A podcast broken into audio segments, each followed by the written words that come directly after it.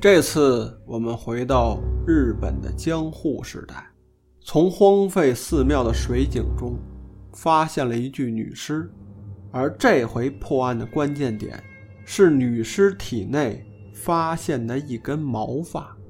让我们来看看那个时代的侦探们是怎么来破案的。这里是三虎桥侦探社，我是铁探长。今天呀，又给诸位带来一部漫画，叫做《江户验尸官》。这个名字您一听就知道，是一部带有点悬疑推理的现实题材的漫画，而且呢，还有点历史故事的味道。这套书啊，有十来本，目前呢还在连载当中。它讲述了一个生活在日本江户时代的警察这个日常查案办案的故事。它很好的还原了当年那个年代啊人们日常的生活，还有就是描写当年日本警察是怎么办案的。这个内容呢是在教科书上很难找到的，我也是看漫画才第一次了解。而且在漫画中啊，他还重点提到了一本书。那就是咱们中国的《洗冤集录》这本书，我想大家都应该很熟悉了，是我们南宋时期宋慈写的，他也被公认为是世界法医学的鼻祖。他的《洗冤集录》呢，是一部著名的法医学著作，也是一部刑侦探案的著作。这古时候啊，日本人多向咱们国家学习，这本书呢也传到了日本。在一七三六年的时候啊，就被翻译成日文，由此就成了江户时期这个日本尸检必备的圣书。可以说，那个时候当警察呀，如果这本书你背不下来，那几乎就算是考试没通过。这部漫画啊，也是围绕着《洗冤集录》书中的记载来讲述一个个的故事。比如这书中啊，提到了几个冷僻的知识。我给您说说，比如说这个投井自杀的，应该是头朝上，脚朝下。这尸体的口鼻当中啊，会出现一些泡沫。尸体呢，如果泡过了五天之后啊，这皮肤才会有褶皱。已经泡胀了但没有褶皱的呢，可以断定为是死亡了三天到五天之内的。还有个知识啊，这我也是第一次听说，就是古代人啊。制作假牙的手艺，按理说这个做假牙这事儿啊，放到现在也是高精端的医学手术。这假牙有瓷的，有人造骨骼的，早年间呢还有金属的。您猜这古人啊是怎么制作假牙的呢？他首先啊会找一颗鲷鱼的牙，哎，就是咱们经常在餐馆吃的鲷鱼。这颗牙呀要选大号的，然后削一削，这大小呢。和这个人牙差不多大，再将这个黄铜粉啊和这个松香涂在上面，之后用这个烧红的烙铁这么一烫，哎，就成了假牙了。这招啊，是不是挺绝的？想想当年古代人啊，还真聪明，这手艺啊还挺环保的。推荐这本书呢，另外有一个原因啊，就是这个看漫画它省事儿。最近呢，我手头工作也比较忙。因此啊，就找了几本抽空看。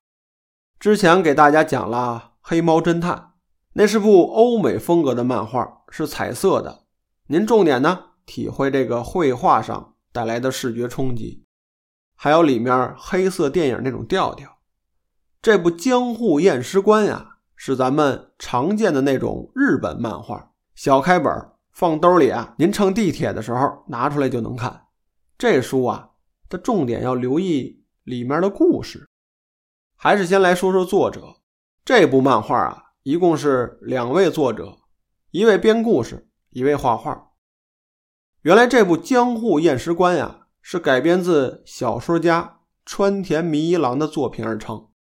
这川田弥一郎是他的笔名，原名呢叫大江荣一郎。他是一九四八年出生于日本的三重县松坂市。毕业于名古屋大学的医学院，在一九九二年的时候啊，他的作品《白色长廊》就获得了第三十八届江户川乱步奖。这个江户川乱步奖呢，之前也给大家介绍过，这是一个推理小说殿堂级的奖项啊。而且他的这部作品啊，囊括了很多的医学方面的知识，这和他的从医经验呢，一定是分不开的。这本小说呢，我也是第一次听，因此看完漫画介绍啊，我马上就找了一本看。我今后啊，还有个计划，我想将这个获得江户川乱步奖的作品啊，连续做几集，和大家聊聊。这些作品啊，可以算得上是相当硬核的推理小说了。我想一定会有感兴趣的朋友，也希望大家今后发现什么好的书，多多推荐给我。咱们再来说说这书的漫画家，这画画的呢叫做高濑理惠，听名字呀应该是个女的，但是这网上啊我没有找到太多的信息，所以没什么背景情况告诉诸位了。但是从这个漫画中啊，我看出来了，这位叫高濑理惠的漫画家呀。对于这部《江户验尸官》，一定是费了不少心思。我是从哪看出来的呢？那就要从这部书中绘制的尸体说起了。之前提到过啊，这部漫画啊是根据推理小说画的，小说作者呢还是位大夫，因此这个故事中啊涉及的医学、解剖学的内容特别的多，所以想把这部漫画画好啊。就要有点解剖学的知识，有些内容啊，就是要按照解剖图复制过来的。还有就是这个尸体形象的还原程度，比如说这个水里淹死的、上吊死的，这个当时现场的模样要画出来。画特写的时候呢，包括这个面部浮肿的样子，还有这个人体死亡后僵硬程度的表现，以及一些分泌物、排泄物等等。你都得给画像了。我是依据我的经验来看啊，他这个还原度还是挺高的。我推测这位漫画家呢，在画作品的时候啊，或许对照着法医学的案例照片模仿出来的，因此在这个形象上啊，真实性还是有的。这一点呢，大家在看漫画的时候可以多加关注。说这部漫画到底写的是什么呢？我来给您说说。这部漫画的画风啊，采用这种写实的风格，场景布置上呢，也能还原出当年日本江户时期的样貌，包括这个街道啊、庙宇啊等等这些。如果单纯从这个人物刻画来说呀，我给大家指出一点，您多注意啊，因为这里面的人物啊都是古时候的，咱们可以借鉴咱们中国国画的欣赏角度来说。说这个画古代人啊，要留意这么几点：一个呢是头发，一个呀是衣服。可想而知，这古代人啊，毛发受之父母，因此呢，这头发不能轻易的剪，都要留着。所以这个头发的造型啊，还有这个被风吹拂过的感觉，是画画的难点。另一个呢，就是古代人穿的衣服，宽袍大袖啊，这走路时候呼呼的刮风。画画的时候啊，这种飘逸洒脱的劲头，那也是难点。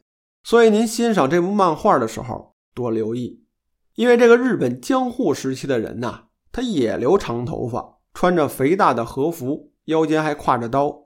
您留意我刚说的几点，就能更好的欣赏这部作品了。它很像是之前一部很有名的日本漫画，叫做《浪客行》。有兴趣呢，您可以找来看看。说回这个故事啊。这套书啊，大约有十来本我就挑这个开头的故事，叫做《江户验尸官之水中女尸》，给您讲一讲。这故事啊，发生在江户时代，那个时候啊，正赶上日本闭关锁国的年代，所有一切呢都遵循古法，这人们身上穿着和服，脚上穿着木屐，还严格遵守着武士系统的。尊卑制度，这故事一开始啊，是在一个叫做奉行司的地方。这地方啊，就相当于现在的派出所，这里面都是武士维护着一方的平安啊。在一个大清早，就有人跑来报案，说在寺庙的水井里面啊，发现一具女尸。这可是人命关天的大事儿啊！这奉行司的司长啊，就派手下的得力干将前去破案。这被派去的人呢，叫做北泽彦太郎，这也是漫画的主角人物，也是全书的书胆啊。这个叫北泽的人啊，出身于武士阶层，而且人品正直。在奉行司呢，这个捉贼捕盗啊，也是把好手。这回啊，这起杀人案就派他去了。这一出场，这漫画家就给北泽画了个特写。这位呢，大约三十来岁，正当年的男人啊。这脑后啊盘着发髻，脑门往后这块刮得倍儿亮，这算是日本传统的发型。身穿着黑色大氅，腰间呢挎着武士刀，迈着方步走着。这身边呀还带个小差役，这个差役呢穿着粗布的衣衫。肩膀上啊还扛着个包裹，这一行二人啊就朝着这个案发现场而去。到了案发现场啊，原来是一所荒废多年的寺庙了。这隔一段时间呢，这个地方会有个老和尚跑来巡视一遍。这天老和尚转到后院的时候啊，就发现这个水井边上有这么一双鞋。再往这水井里面一探头，可不要紧。就发现这里面啊，沉着一具女人的尸体。这个北泽二人到了现场之后啊，看到这个井口不大，也就一米的直径。北泽呢，趴在这个井沿上往里一看，就发现一具女尸啊，是头朝上，脚朝下，算是立在这个水里面。发现尸体的画面呢，也特意画出来了，但是。在这儿你要注意啊，这里面有个错误。说看这部漫画啊，我一共是发现了两处错误，都是依据这个法医学的知识提出来的。后面呢还有一处，最终我给您放到一起揭晓答案。咱们接着往后说，说看到现场之后啊，北泽做出了推论，像这种头朝上、脚朝下落水的情况啊。多是自杀，如果是被人谋杀的，多是头朝下、脚朝上，叫人给扔下去的。这现场看完之后呢，北泽就要手下人啊，把这个尸体给捞上来。这个时候啊，有这么一乘小轿，哎，由远及近的过来了。到跟前呢，从里面啊走出个光头男人来。这位啊，大约三四十岁的样子，穿的挺讲究。似乎他和北泽很熟，这两人见面后啊，相互行礼。原来这位啊是个大夫，叫做幻海，而且是那种中医西医都还挺懂的那种。他一直陪着北泽呢进行这个尸检的活动，而且此行啊，他还带来一名女子。这名女子啊叫做阿月。据幻海介绍啊，说这个女子啊。是名画师，而且擅长画这个人物素描。这次破案啊，幻海啊是特意请他来给这个尸体画画的。这北泽一看是个女的，哎，就明显感觉啊不怎么高兴，这官威也上来了，当着这个幻海的面就说了：“说这个验尸啊不是儿戏，怎么可能找个女人来现场呢？”这位幻海啊。生性圆滑，马上就过来劝说：“这位阿月姑娘啊，真算得上是奇才，就让她留下来帮忙，绝对不给添乱。”此时的北泽呢，也是半信半疑呀，但是都是熟人，也就让这名阿月姑娘留下来了。手下人把这个尸体抬上来啊，放在这个草席上，但是这个尸体啊，已经长时间在这个水里。已经给泡胀了，浮肿起来了，形成这个巨人观的容貌。然后北泽让手下人把这个尸体的衣服给扒了。此举呢，可以说让站在身边的老和尚抓狂了。这光天化日，众目睽睽的把一具女尸脱光了晾着，这老和尚说了：“这可万万使不得呀！”但是北泽却全然不顾这些封建礼法。要手下人马上办，他的观点啊，是要在这个第一时间查验尸体，而且这个户外呢阳光充足，赶上这个光线好，看得清楚。这正是一个收集证据最好的时候。这之后在漫画中啊，展现了这个尸体的全貌。您能看到一具完整的女尸，摆成一个大字形，仰面朝天的摆在草席上。一看这个裸露的女尸啊，体表上没有外伤，皮肤呢已经浮肿了，但是没有出现褶皱脱落的迹象。由此判断啊，这尸体在水中。已经泡了大约有三天左右了，再掰开这个尸体的嘴，查验口鼻，发现呀，这里面有大量的泡沫，这也是溺水死亡的迹象。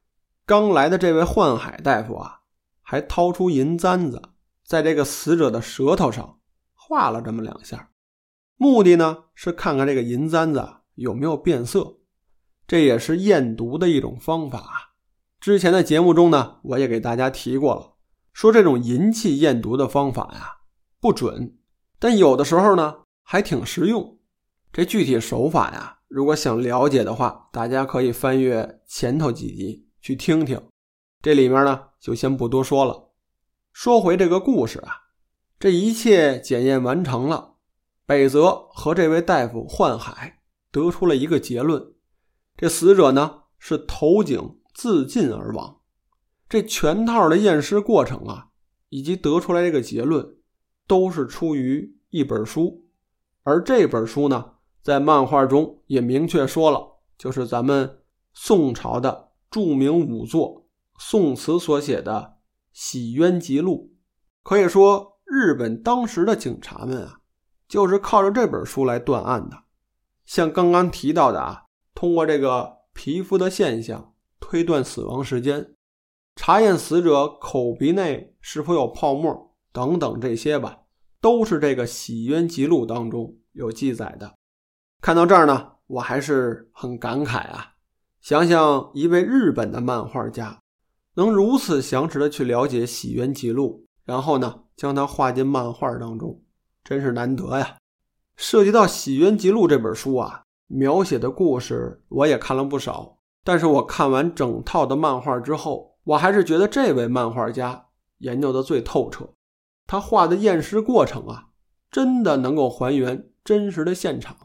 所以呢，我也是真心钦佩这位漫画家那种执着劲儿。讲回这个故事，这尸检完成，结论有了。这时候，边上的幻海大夫啊，从这个随身带的箱子中取出了一个玻璃罐。然后就是去按压尸体的腹部，他的目的啊是想挤出这个腹腔内的水，装进这个罐子里，然后回去啊慢慢的查验这水里面有什么。这位宦海大夫还说了，他这么做呀是想看看这个尸体胃中到底残存了什么食物。这一点呢，您就要注意了，这也就是漫画中出现的第二处错误。您记着点再来说说那名同来的阿月姑娘。这尸检完了呢，她的尸体画像啊也完成了。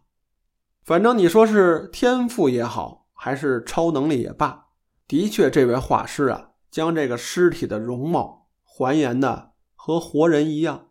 而且这幅画啊，画的那是姿色万千的，完全是一位倍儿漂亮的姑娘。和这具泡浮肿了的尸体啊，那完全是俩样。当然啊，如果按照科学道理来讲，这个是完全不可能的。复原尸体的容貌啊，这是一个相当繁琐的工作，而且绘画过程啊，也不是简单的画个漫画，随意的选个角度搭配上衣服就行。就拿画这个脸部特征来说，它会涉及到人类学。先要区分这个人种，确定这个眼鼻口之间的比例等等这些，更不能在画上表现出情感来。当然啊，这只是个漫画，说这些呢就有点较真了。无论怎么样，这阿月姑娘啊，这幅画画的还是挺让北泽满意的。北泽也是通过这幅画去寻找死者的身份，后来发现死者呀。就是附近地区的一名艺妓，是那种经常在酒馆里干一些工作。这个死者呢，叫做阿彩。还调查得知啊，这个叫阿彩的女人啊，有个男朋友，而且在她失踪的前一晚，这两个人呢发生了激烈的争吵，而争吵的原因啊，是因为阿彩的男朋友劈腿了。这阿彩姑娘呢，被人戴了绿帽子，因此一怒之下呀，就和这男朋友吵起来了。自此啊，跑出了家就没回来。而这个发现呢。也成了这个案件的转折点，因此北泽考虑啊，这个叫阿彩的女人，这生活背景啊比较复杂，也不像什么小心眼的良家妇女那样，不应该因为这个被男朋友戴了绿帽子呀就投井自杀。当天的晚上，他正在深度思考这个案子的时候，那位叫幻海的大夫来了，他给北泽呀提供了一个。重要的线索，他说：“从这个尸体的胃里啊，提取出来的液体当中，含有根头发，而这根头发呢，很有可能是死者溺水的时候吞咽进胃里的。等人死后被扔到井里伪装的现场，这个逻辑啊比较复杂，我给您解释一下啊。如果说真是投井自杀的，脚先入水。”然后是头，最后都没入水中。这样的话呀，头发轻，它会浮在水面上。被溺死的人呢，可以说很难吞咽进自己的头发。而吞咽进头发的可能，那应该是活着的时候被人强行啊按在水里给溺死的，挣扎的时候才有可能吞咽进去。这是漫画给出的逻辑推理。这猛的一听呢。似乎这套解释啊挺有道理，但如果你真的去做些实验，就能发现呀，这种推论完全不成立。咱们接下来往后讲啊，说北泽听了这套理论啊，觉得有点道理。那也就是说，这个自杀案件有可能变为一起谋杀案。北泽还将这根头发呀拿给那位叫阿月的画师来看。这位阿月姑娘看过之后啊，还真给出了一个惊人的线索。他说：“这不是根头发，而是死者某个部位上的一根毛。”还推断死者生前呀，或许是被人溺死在浴池当中的，而后呢扔到井里面。得出这套结论啊，还是有一个小插曲的小故事。这点呢，在节目中我就不好讲了。我觉得还是您回去看看这个漫画就更清楚了。就算呢，给您留个扣，您自己去解。北泽就靠着这个线索呀，查遍了周边的多家公共浴池，最终啊，还真就在这个浴池当中找到了行凶的杀手。这两个人啊，还赤身裸体的在澡堂子里打了一架，最终呢。北泽制服了凶手，到此啊，这第一集的漫画《水中的女尸》结束了。后面几集啊，我也看了，那画的也是相当的精彩，推荐您回去看看。我看过整部漫画，虽然呢我不太了解这个日本的历史，但是漫画中绘制的环境背景啊，还有穿着的和服、带的武士刀，还有不同阶级见面啊如何打招呼。这漫画啊，全画了，让我对这个江户时代啊有了一个形象上的了解，特别是当时那个年代，日本人办案的流程有了一个清晰的认识。虽说是本漫画啊，不可能像历史著作那样写的那么细致，但你要是真真的从每一幅画里，从这个构图、线条以及整体画作的感觉来看啊，你会发现画家的每一笔。都是经过推敲的，那每幅画编辑到书中啊，都是有他的目的的。所以我相信啊，这作者本人啊，一定是对相关的知识做过一定的研究。比如里面出现的玻璃罐子，就是幻海大夫用来存取死者体内液体的那个玻璃罐，是个透明的玻璃器皿。当时看到这个东西啊，我有一种穿越了的感觉。我考虑那个时候啊，不见得会有这么好的玻璃器皿用在验尸上，或者说那时候就不应该会有透明的玻璃器皿在民间出现。但后来我在网上查了一下，说这个玻璃这种东西啊，最早是古埃及人创造的，在中国呢，雍正时期就有用透明玻璃制作窗户的记录了。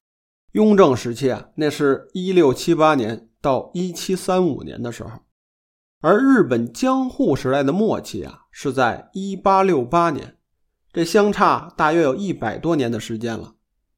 按说这个透明玻璃器皿也该普及了，因此说这个书里出现这个玻璃罐啊，应该没错，这也算我验证过了的。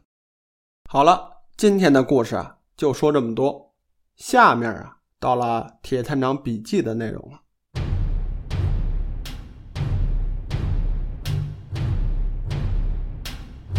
今天的笔记内容呢，我就把漫画里出现的两个错误给您说说。这第一个错误啊，就是一上来那具漂浮在井中的尸体，这漫画家画的表现的尸体啊呈直立状，这个点啊就有错误。如果说这个尸体在水中长时间的浸泡，由于这个人体正面啊，也就是胸腹部，它含的肉啊比较多，比较沉。您想想看啊，这正面呢有胸有肚子，相对于后背来说呀，会不会显得沉那么一些？就是因为这一点啊，这溺死在水中的人啊，一般会是面朝水里面，背朝着天。趴在水里面这么一个状况，而井里的尸体呢，由此也可以判断，绝不会是直挺挺的站在水里面，而是形成这个鞠躬状沉在水里。因此说呀，这个自杀投井的尸体，你是不可能从上面看到尸体的脸部的，多了呢就看个后脑勺。我想这一点啊，是这个漫画家或许没有什么实际的经验。因此呢，画错了。还有这第二点，那就是从尸体的体内挤出水来。书上讲啊，是将尸体胃内的水挤出来。但是我告诉您啊，这尸体内的水啊，不一定都存在胃里面，而是存在肺部。溺死形成的原因呢，是由于大量的水啊进入到呼吸道和肺里面，堵塞了气管和支气管。因此，这个淹死之后啊，肺里面会有大量的水，而不是像书上说的在这个胃里面。另一点啊，通过这个按压挤出水来这个方法呀，是大家常态的思维。如果人还活着，由于溺水休克，或许按压呀有点作用，那是因为这个体内的器官啊机能还在，而这个泡了三四天的尸体啊。你再去采用按压的方法去挤出水来，还是从嘴里挤出来，那是非常非常的难的。因此说，如果想取得体内积存的水，最好的办法呀是将这个水给控出来。采用按压的方法呢，完全是错误的。这也就是漫画中第二个错误点。再往后看啊，这漫画还有一些错误。但是绝不影响您的欣赏。休息的时候呢，看看漫画，挑挑错，还是挺不错的休闲方式。这本书呢，我推荐给大家，希望诸位喜欢。那今天的节目啊，就到这里，我们下次见。